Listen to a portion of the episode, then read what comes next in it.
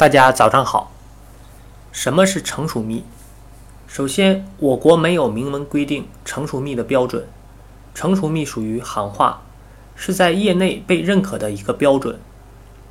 蜂蜜是蜜蜂酿造给自己吃的，但蜜蜂认为蜂蜜已经达到自己的要求时，会对蜂蜜进行封盖，所以业内普遍认为，完全封盖的蜂蜜为成熟蜜。在不同的经纬度、不同的环境、不同的气候下，蜜蜂对蜂蜜进行封盖的含水量标准是不同的。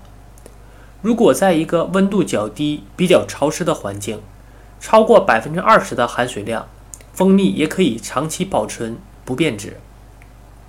那么，蜜蜂很可能在含水量超过百分之二十就开始封盖。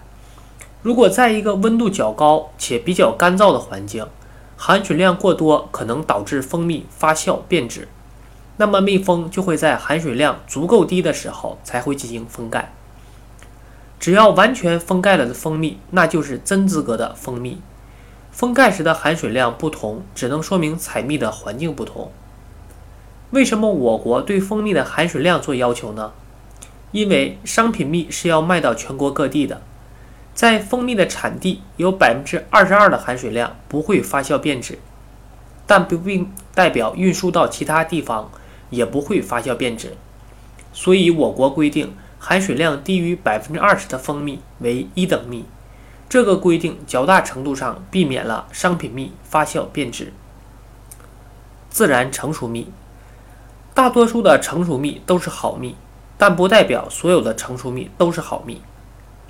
如果蜜源地附近有个排污工厂，产出的蜂蜜可能含有有害物质；如果蜜源是农作物，那么就有可能施肥、喷洒农药等情况，进而导致在蜂蜜中形成残留。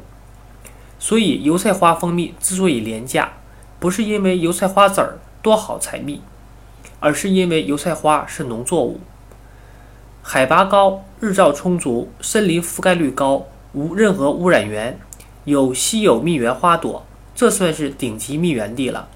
这种地方产出的成熟蜜足以傲视群雄。听了以上面的文字，大家应该都很吃惊，自己真不知道这几年吃了多少的假蜂蜜。